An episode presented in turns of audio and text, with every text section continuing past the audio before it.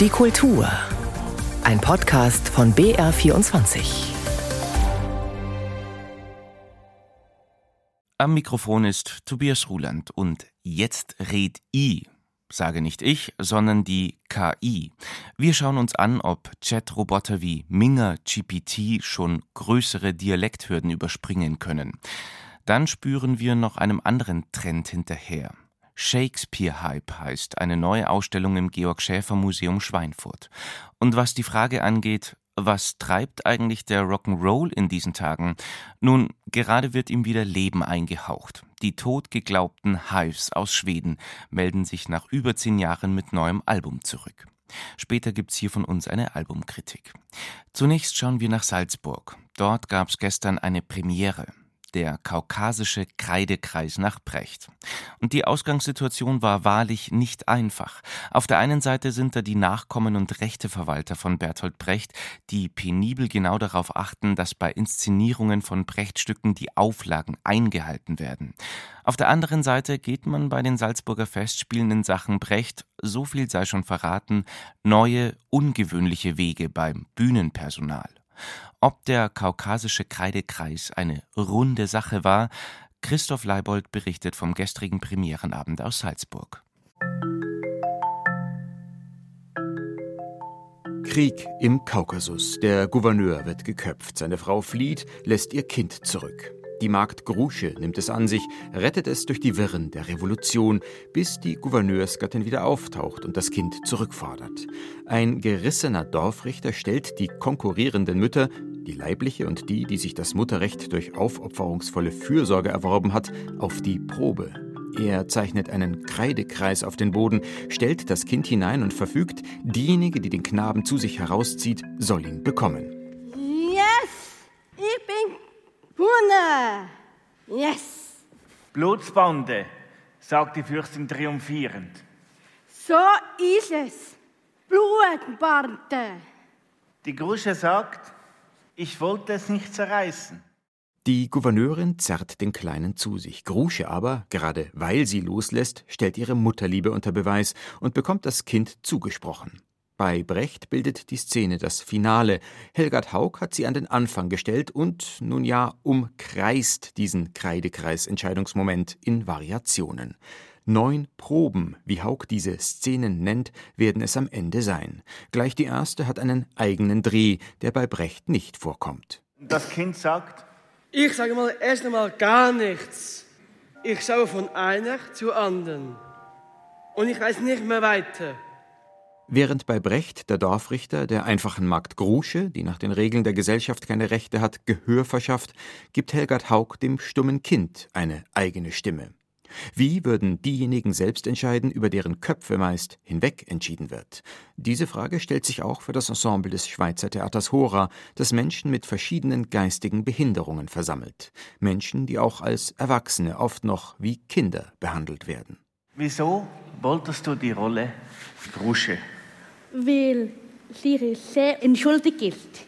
Unschuldig. Unschuldig ist, genau. Ganz im Sinne von Brechts epischem Theater treten die Spielerinnen und Spieler immer wieder aus ihren Rollen heraus. Remo Beugert, der den Dorfrichter spielt, ist zugleich Erzähler, der die anderen nach ihren Figuren fragt, aber auch nach ihren persönlichen Wünschen und Standpunkten. Helgard Haug inszeniert Brecht nicht, sie nutzt sein Stück auf überaus kluge Art und Weise als Steilvorlage, um das Publikum mit kniffligen Problemstellungen zu konfrontieren. Simone Giesler beispielsweise, die die Grosche spielt, träumt von einer Hochzeit in Weiß und Kindern. Hat sie dieses Recht auf Selbstbestimmung oder kann man es ihr absprechen aus Sorge, sie könnte als Mensch mit Down-Syndrom der Verantwortung nicht gewachsen sein? Heikles Thema. Hier gleich noch eins. Was wenn Grusche nicht gefallen hätte, was sie so lang in der Nacht angeschaut hat. Was, wenn es gar nicht so schön gewesen wäre, das Kind? Hätte sie es mitgenommen, wenn es nicht so kerngesund, so proper oder so süß gewesen wäre? Grusches Entscheidung, das verlassene Kind mitzunehmen oder zurückzulassen, ist eine über Leben und Tod der nicht unähnlich, vor die heute die Pränataldiagnostik Eltern stellt. Wie viele von ihnen würden sich bei entsprechender Prognose noch für ein Kind mit Behinderung entscheiden? Es sind die Haltungen der Zuschauenden, die in den neun Proben dieser Kreidekreisbearbeitung auf dem Prüfstand stehen.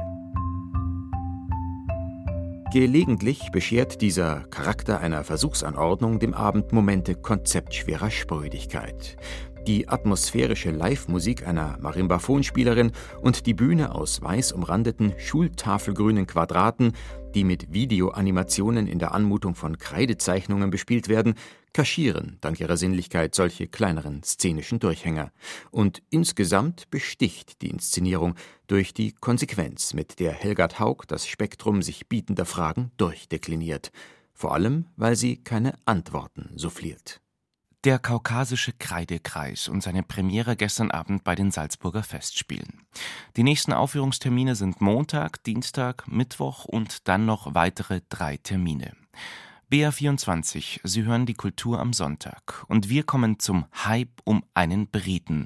Nein, damit ist nicht Harry Kane, der absurd teure Neuzugang des FC Bayern München gemeint. Es geht um die Wiederentdeckung eines Superstars im Deutschland des 19. Jahrhunderts. Seht, heut gesellt im heilgen Bund der Dritte zu Deutschlands Dioskuren sich der Brite. Auch er ist unser, ruf ich jubelnd aus, am Shakespeare-Fest im Goethe-Schiller-Haus. Ja, es gibt zahlreiche Gründe für den damaligen William Shakespeare-Hype, dem seit heute eine Ausstellung im Georg Schäfer Museum Schweinfurt nachspürt. An dem Hype nicht ganz unbeteiligt war auch der Berliner Maler Adolf von Menzel, dessen Werke im Zentrum der Ausstellung stehen. Frage an Christa Jansson vom Lehrstuhl für britische Kultur der Uni Bamberg.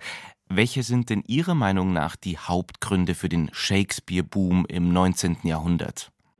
Im Grunde wurde ja Shakespeare als dritter Deutscher avanciert. Er galt ja quasi als der dritte Klassiker. Die Aneignung ging so weit, dass man, als das Shakespeare-Denkmal 1904 im Park an der Ilmen enthüllt wurde, man sogar überlegen wollte, William in Wilhelm umzubenennen.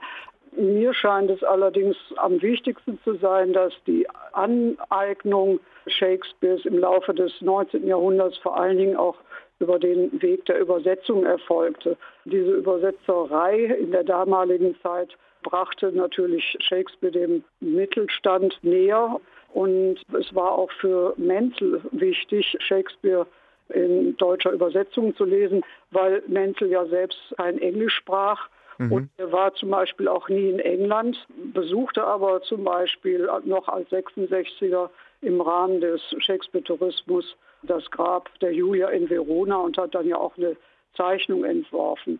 War das dann so, dass dann der Name Shakespeare irgendwie einfach per se schon Programm genug war oder ging es dann schon, schon auch hoffentlich um die Inhalte? Hat das Shakespeare-Övre, hat es da dann irgendwie einen Nerv getroffen?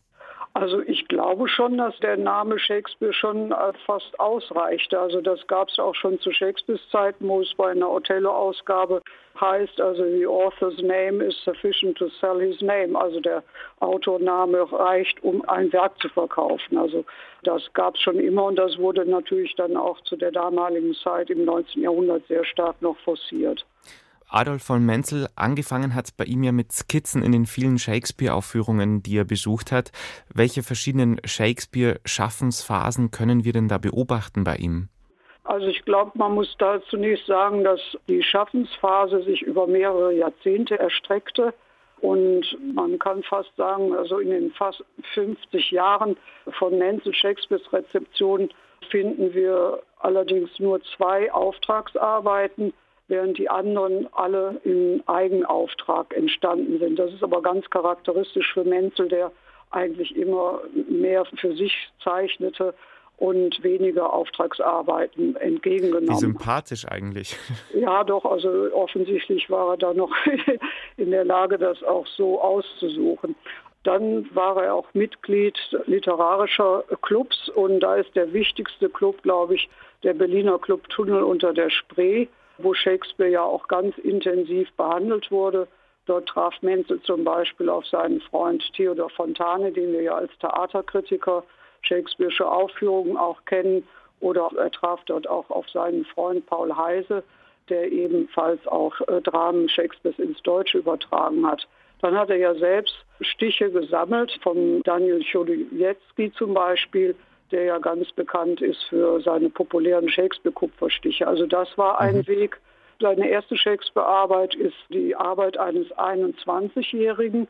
Dabei muss man bedenken, dass 16-jährig sein Vater verstorben ist und er seine Familie im Grunde ernähren musste, sodass er viele lithografische Aufträge überhaupt annehmen musste. Dazu gehörte eben auch die erste Shakespeare-Aufgabe oder Auftrag und das war eine arabeske Rahmenleiste für eine deutsche und eine englische Shakespeare-Ausgabe, die ein Leipziger Verleger namens Baumgärtner initiierte. Wichtig scheint mir, dass die Verleger zu der damaligen Zeit sofort beide Märkte, nämlich den englischsprachigen und den deutschen, im Blick hatten, sodass also Menzel mit seiner Rahmenleiste schon ganz früh quasi in England und in Amerika bekannt wurde. Lassen Sie uns doch noch mal ganz konkret auch über die Ausstellung sprechen. Ist sie chronologisch aufgebaut oder welche Dramaturgie und Highlights hält die Ausstellung Shakespeare Hype denn für uns bereit? Also wir versuchen die Shakespeare-Werke Menzels in den Kontext der Shakespeare-Euphorie oder Vergötterung oder Hype, wie auch immer Sie das äh, sagen möchten, des 19. Jahrhunderts einzuordnen. Dabei werden wir zum Beispiel zahlreiche Werke auch aus dem Shakespeare-Bestand des Georg Schäfer Museums zeigen, etwa Werke von Kaulbach, Füseli und Marquardt. Und dann zum anderen wollen wir die äh, Shakespeare-Begeisterung exemplarisch an der Deutschen Shakespeare-Gesellschaft darstellen, die ja am 23. April 1864 gegründet wurde und sogar noch in der Rede König Charles III. im März dieses Jahres im Bundestag erwähnt wurde, wo er sagte, also und die erste Shakespeare-Gesellschaft der Welt wurde 1864 nicht etwa in England gegründet, sondern in Weimar. Also selbst dem König Charles III. ist die Shakespeare-Gesellschaft noch ein Begriff. Und einen weiteren Höhepunkt, den zeigen wir auch in der Ausstellung, ist dann die Errichtung des Shakespeare-Denkmals durch den Berliner Bildhauer Otto Lessing 1904. Er benutzte die sogenannte oder angebliche Darmstädter Totenmaske als Modell, die wir auch ausstellen. Und äh, damit wird quasi noch einmal Shakespeare als der deutsche Dichter in Form eines Denkmals dargestellt und als weiteren Aspekt der Shakespeare-Euphorie des 19. Jahrhunderts in die Ausstellung mit aufgenommen. Ich denke, wir sind jetzt hervorragend vorbereitet für Shakespeare Hype im 19. Jahrhundert, die neue Ausstellung im Museum Georg Schäfer in Schweinfurt. Ja, und ab heute sind dem Hype Tür und Tor geöffnet. 13. August, also heute geht's los bis 22. Oktober und ich sage ganz herzlich Dankeschön an Christa Jansson vom Lehrstuhl für britische Kultur an der Uni Bamberg. Vielen Dank fürs Gespräch. Frau ja, Jansson. bitte, bitte, bitte. Wir kommen hier in der BR24 Kultur am Sonntag zu einer Band, die wähnten wir auch schon im Museum. In der Sammlung ausgestorbener Rock'n'Roll-Bands nämlich. Die immer schick in Anzug aufspielenden Hives aus Schweden. Ihre große Blüte hatten die Hives Anfang der Nullerjahre. 2012 dann das letzte Album bis jetzt. Nun melden sich die alten Schweden wieder zurück. The Death of Randy Fitzsimmons heißt das Comeback-Album der Hives. Und frage natürlich, wer ist dieser Randy Fitzsimmons? Antworten jetzt von Marcel Anders, der die Hives zum Interview getroffen hat. Der seltsame Titel impliziert auch den Grund für die lange Auszeit. Fitzsimmons soll der Hauptsongwriter der Band gewesen sein, der angeblich seinen eigenen Tod vorgetäuscht hat. Eine Räuberpistole der Marke Rock'n'Roll, der genau davon lebt, so Sänger Pelle Almquist. Es stimmt, was Tom Waits sagt. Jeder Künstler braucht eine spannende persönliche Legende. Und für mich sind Rock'n'Roller wie Superhelden. Für Pelle Almquist müssen Rockstars mehr als nur ganz normale Durchschnittstypen sein. Sie brauchen ein verrücktes alter Ego, eine Performance, die sie und ihre Songs erst richtig spannend macht, oder eine exzentrische Kunstfigur. Bei den Hives, die gerne im Smoking auftreten, war das 20 Jahre lang Randy Fitzsimmons, das unbekannte Genie hinter den Kulissen.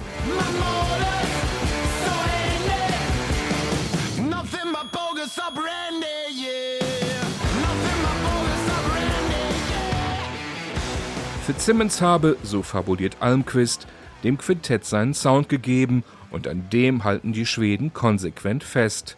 Auch ihr sechstes Album ist eine Mischung aus Garagen, Punk und Glamrock, ACDC, Stooges, Ramones und New York Dolls. Mit energetisch kurzen Songs, mehrstimmigen Harmonien und griffigen Refrains. Eben rasant, rau, ruppig und nie zu kompliziert oder anspruchsvoll. Wir könnten auch anders, wollen das aber gar nicht, weil es nicht gut für uns wäre und sich wahrscheinlich auch nicht verkaufen würde. Insofern ging es uns um ein Album, das nicht zu erwachsen klingt, sondern so jugendlich und energetisch wie immer. Wir wollen ja keine Dire Straits Version von den Hives. We don't want to have like a Dire Straits version of the Hives.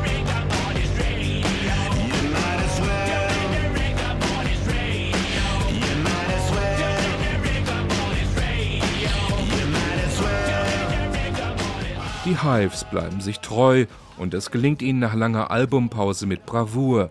In knapp 32 Minuten preschen sie durch zwölf Stücke. Sie liefern aufputschenden Rock mit überdrehten Texten, die von zeitlosen Themen wie Freiheit, Frauen und Rebellion handeln. Keine Klischees und keine Koketterie. Für Almquist ist es Poesie. Es sind sorgsam zusammengefügte Begriffe, die ein intensives Gefühl vermitteln und die man nicht wörtlich nehmen sollte. Das ist es, was auch die Texte von Bon Scott so großartig gemacht hat. Seine cleveren Formulierungen in den frühen ACDC-Songs. Die sind wichtig, um aus der kleinen Kiste, in der man sich als Rockband bewegt, hervorzuragen. Man muss was Besonderes machen, nicht mit einer konkreten Aussage, sondern rein emotional. But emotionally, it's exactly right.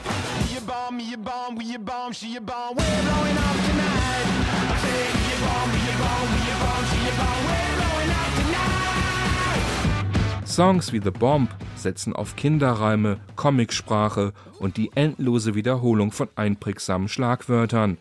Eine simple Kunst mit großer Wirkung. Rock'n'Roll als Mittel zur Selbstwertsteigerung und zur Überwindung von Lethargie und schlechter Laune. Es geht darum, von ganz unten zu kommen und den Himmel zu stürmen. Und der Text, der das am besten schafft, findet sich im Rockklassiker Born to be Wild. Eben die Zeile, in der es heißt, feuere all deine Waffen auf einmal ab und explodiere im Weltraum. Das ist wahrscheinlich die beste Formulierung aller Zeiten. Und es ist mir egal, was sie bedeutet. Sie ist einfach großartig. It's just fucking awesome. Rock'n'Roll mag ein alter Hut sein und die Hives erfinden ihn nicht neu, aber sie klingen frisch, vital und ansteckend. The Death of Randy Fitzsimmons ist ein echter Adrenalinschub und beste kurzweilige Unterhaltung. Chapeau. Die Hives und ihr neues Album The Death of Randy Fitzsimmons. Sie hören BR24 die Kultur am Sonntag, wo wir uns am Ende mal wieder ein bisschen verkünsteln wollen, beziehungsweise wir lassen verkünsteln. In der Schweiz hat man die künstliche Intelligenz auf ein neues Spielfeld losgelassen. Es geht um das weite Feld der Dialekte. Inwieweit kann die KI schon helfen, dialektale Sprachhürden zu überwinden? Frage auch, sind Chatbots wie Minga GPT eher eine Gefahr oder eine Chance für das Überleben von Dialekten? Susanne Brandl hat Antworten gesucht. Vor ein paar Monaten gab es im BR-Fernsehen diesen Moment. Ein Moderator befragte einen Roboter und wollte unter anderem von ihm wissen: Kannst du einen Satz auf Bayerisch sagen? Na klar, mir sind die Bayerisch und mir kimmer gut mehr. Das Bayerisch dieses Roboters ist noch ziemlich ausbaufähig. Es wirkt seltsam, manchmal auch lustig, wenn die KI versagt. Wenn sie abweicht von dem, was menschlich ist, unserer Sprachkultur zum Beispiel. Denn wie wir reden, das ist individuell und Sprachmelodien ändern sich von Region zu Region. Selbst zwischen Berg und Tal variiert so mancher Dialekt.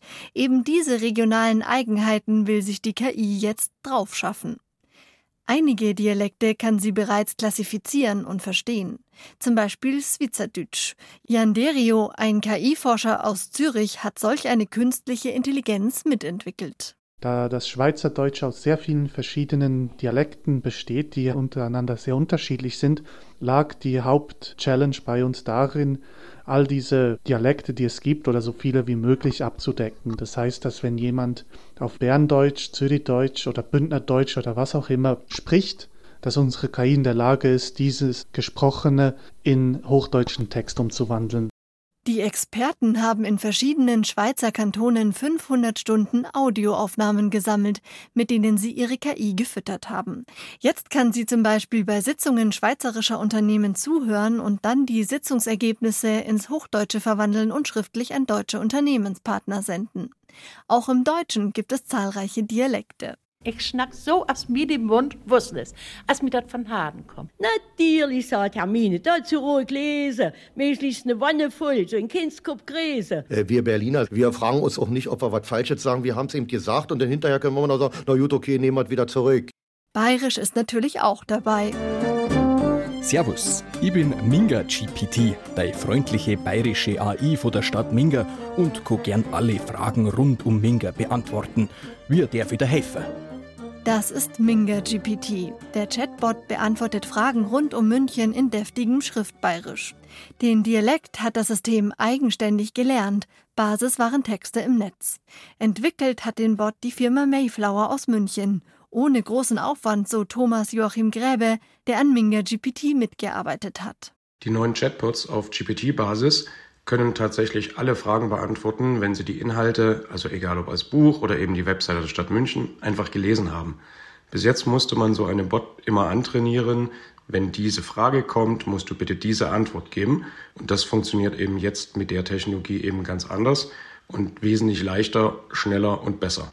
Kann die KI, deren Einfluss Kulturschaffende oft kritisch sehen, vielleicht sogar Kulturgut bewahren, indem sie beispielsweise Dialekte, die vom Aussterben bedroht sind, archiviert? Die Dialektologie ist da noch ziemlich skeptisch. Der Mundartforscher Ludwig Zehentner merkt an, dass im Netz antrainierte Dialekte nicht einwandfrei sein können. Und tatsächlich macht auch Minga GPT noch einige Fehler.